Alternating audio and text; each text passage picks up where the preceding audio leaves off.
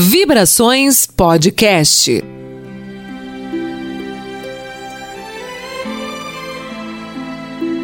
No ar, mais um Vibrações Podcast. Eu sou Jailma Barbosa. Bem-vindo a mais um episódio. Vamos falar sobre depressão. Doutora Valéria Tavares, psicóloga, vai nos dar um direcionamento a respeito dessa doença. Como perceber-se em depressão? Que fatores podem desencadeá-la? Como é o tratamento da depressão? Como lidar com a doença? Essas e outras dúvidas a gente tira agora. Doutora Valéria, seja muito bem-vinda. Olá, Jailma. Olá, ouvintes. Obrigada pelo convite, Jailma. É um grande prazer estar com vocês para conversarmos um pouco sobre o universo da depressão, que é tão amplo, tão necessário de ser tratado, principalmente se considerarmos o contexto da pandemia da Covid-19 onde se imagina o aumento do número de casos de depressão, né, que é uma doença psiquiátrica crônica e recorrente, caracterizada por sintomas como alterações do humor, tristeza profunda e forte sentimento de desesperança. É uma doença considerada grave e que incapacita, com a expectativa de se tornar a doença mais incapacitante no mundo em 2020. Mas como identificarmos alguém com depressão?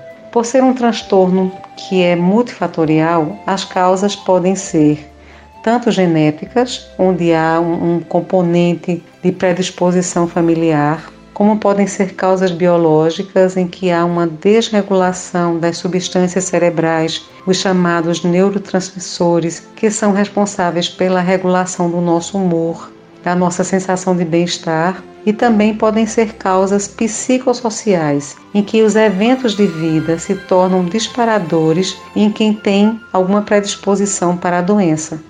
Quando falamos nesse sintoma de tristeza profunda, é preciso fazer a diferenciação em relação à tristeza como algo inerente à vida.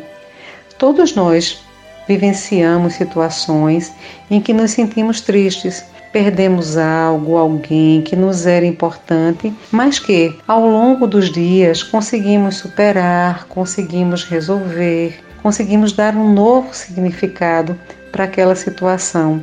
No caso da depressão, isso é algo que nem sempre depende de algum fato que tenha acontecido. É algo que se instala e a pessoa não consegue ver uma possibilidade de solução e que vai cada vez mais se instalando e se agravando e incapacitando a pessoa às soluções que ela precisa dar para a sua vida. Então, esses sintomas, além dessa tristeza profunda, são os mais variados, né? Que é esse humor depressivo, é a sensação de vazio, a sensação de desesperança, um sentimento de culpa, de baixa autoestima, de não sentir prazer ou alegria, não importa a situação vivenciada, de não sentir capaz de resolver as situações do cotidiano. É algo que se sente muito profundamente, é uma grande dor na alma.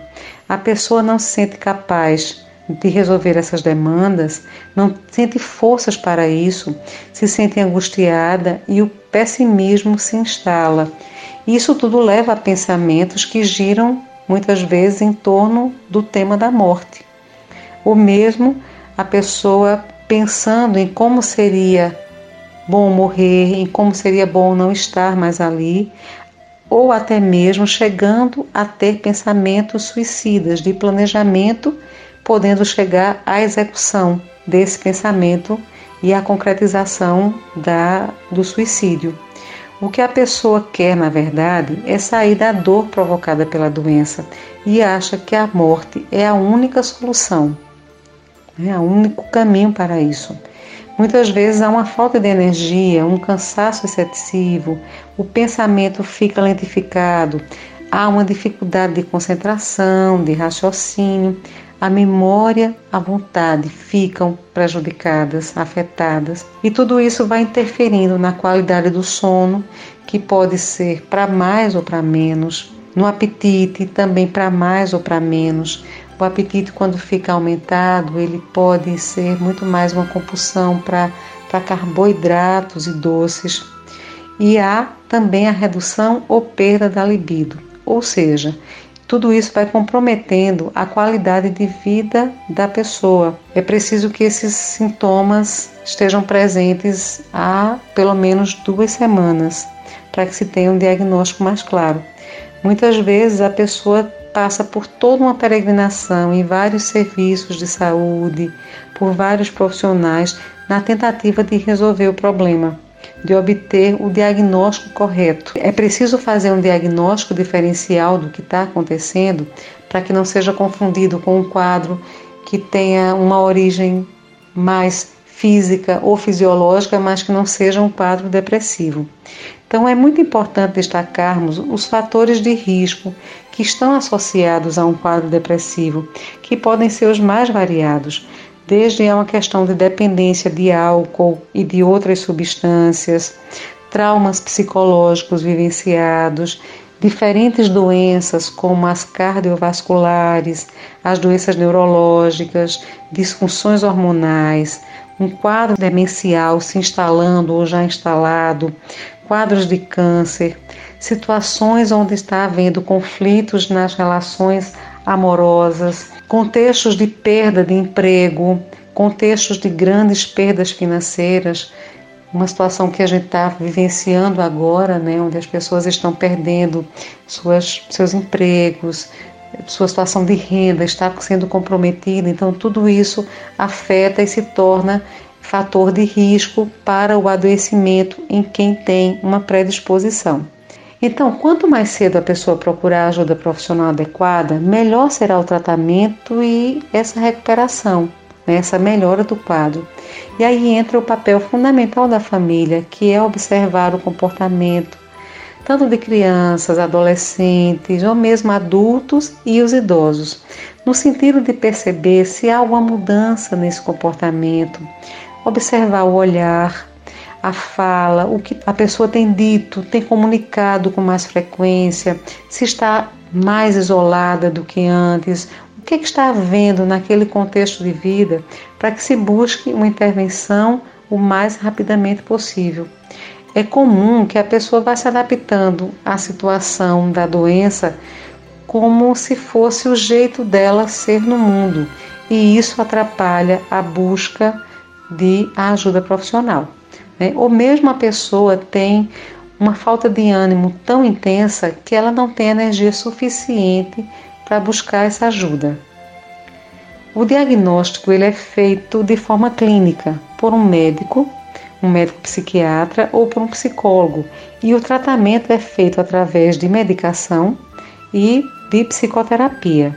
E a adesão ao tratamento é fundamental para que a pessoa melhore.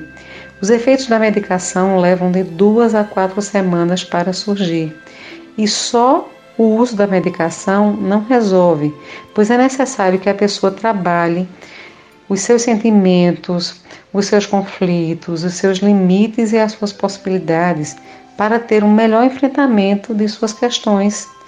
É preciso que ela identifique os disparadores de seu adoecimento é, que ela compreenda melhor as situações da sua vida, as perdas, as situações todas que ela está enfrentando e as dificuldades que estão presentes nesse contexto. Nessa situação da depressão, é muito comum o questionamento se tem uma cura, se eu vou melhorar e nunca mais vou sentir aquilo novamente, o que é que vai acontecer? Mas é preciso a gente entender que, por ser uma doença crônica e recorrente, não se tem uma cura para todos os casos. O que se tem é a remissão dos sintomas. A pessoa pode ter um controle do quadro, mas é preciso fazer a manutenção do tratamento para que se evite recaídas. Porque o que acontece é, a pessoa muitas vezes começa a melhorar de seu quadro, se sente bem e acha que pode interromper para não correr o risco de ficar no que ela acredita ser uma dependência da medicação. E isso pode atrapalhar e fazer com que o quadro se cronifique. Porque o que a gente tem é um episódio não tratado, ele faz com que se tenha uma chance de 50% dele voltar a acontecer. Um segundo episódio não tratado adequadamente eleva essa chance a 70%. E um terceiro episódio não tratado, a chance vai para 90% de um adoecimento, de uma nova crise. Então, isso faz com que a doença se cronifique por não ser tratada da forma adequada. E um grande erro nesse contexto é a pessoa achar que já está bem, porque quando ela começa o tratamento, depois de algumas semanas e da psicoterapia, ela vai sentindo melhor, mas é preciso que haja uma avaliação por parte do médico psiquiatra para dizer qual é a condição e dizer o tempo necessário para o tratamento com a medicação. E só o psiquiatra vai poder fazer isso. Né? E por ser uma doença que envolve um grande preconceito, muitas vezes a família que acompanha o paciente se comporta de uma forma causando um desserviço àquele tratamento, se referindo ao paciente como alguém que é fraco, como alguém que é preguiçoso, que não tem fé, que está exagerando, que está agindo com frescura, que se a pessoa quiser é só tirar aqueles pensamentos que estão lá atrapalhando, é só tirá-los da cabeça que fica tudo bem. E isso não é verdade, porque estamos diante de uma doença e de uma doença grave, de uma doença incapacitante. E nesse caso é muito importante haver um incentivo para que a pessoa possa se cuidar, para que a pessoa possa fazer o tratamento de forma adequada, ter essa adesão muito é, como objetivo para melhorar do seu quadro e também que possa haver um incentivo à prática de hábitos saudáveis, como exercício físico regularmente, como uma alimentação saudável, além de uma boa higiene do sono. Né? É preciso incentivar a pessoa nesse autocuidado. A meditação também tem um efeito importante nesses casos, ajuda muito. E há também pesquisas que mostram que ao exercício da fé, da crença em um ser supremo, um Deus, independente da religião, ajuda o paciente em seu processo de autocuidado. E isso faz com que haja um fortalecimento da esperança e, consequentemente, uma maior adesão ao tratamento.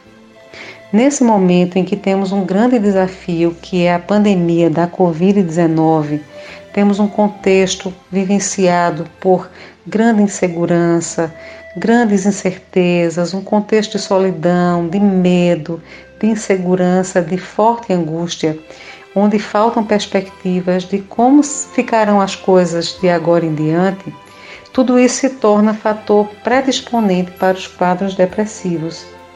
E com isso precisamos acreditar. É preciso incentivar esse autocuidado, incentivar o fortalecimento, o desenvolvimento das relações familiares, da amizade, o desenvolvimento da resiliência, incentivar a busca do tratamento, a busca e a permanência no tratamento adequado, tanto médico quanto psicoterápico, para que essas situações de crise emocional elas possam ser trabalhadas e melhoradas, melhorando a qualidade de vida dessa pessoa no seu meio familiar, no seu meio social e para que a pessoa possa enfrentar esses desafios de uma forma mais saudável.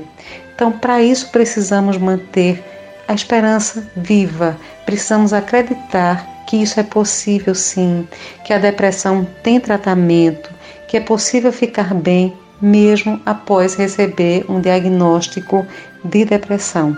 Não podemos perder a esperança jamais. Manter a esperança. Essa é a palavra que fica.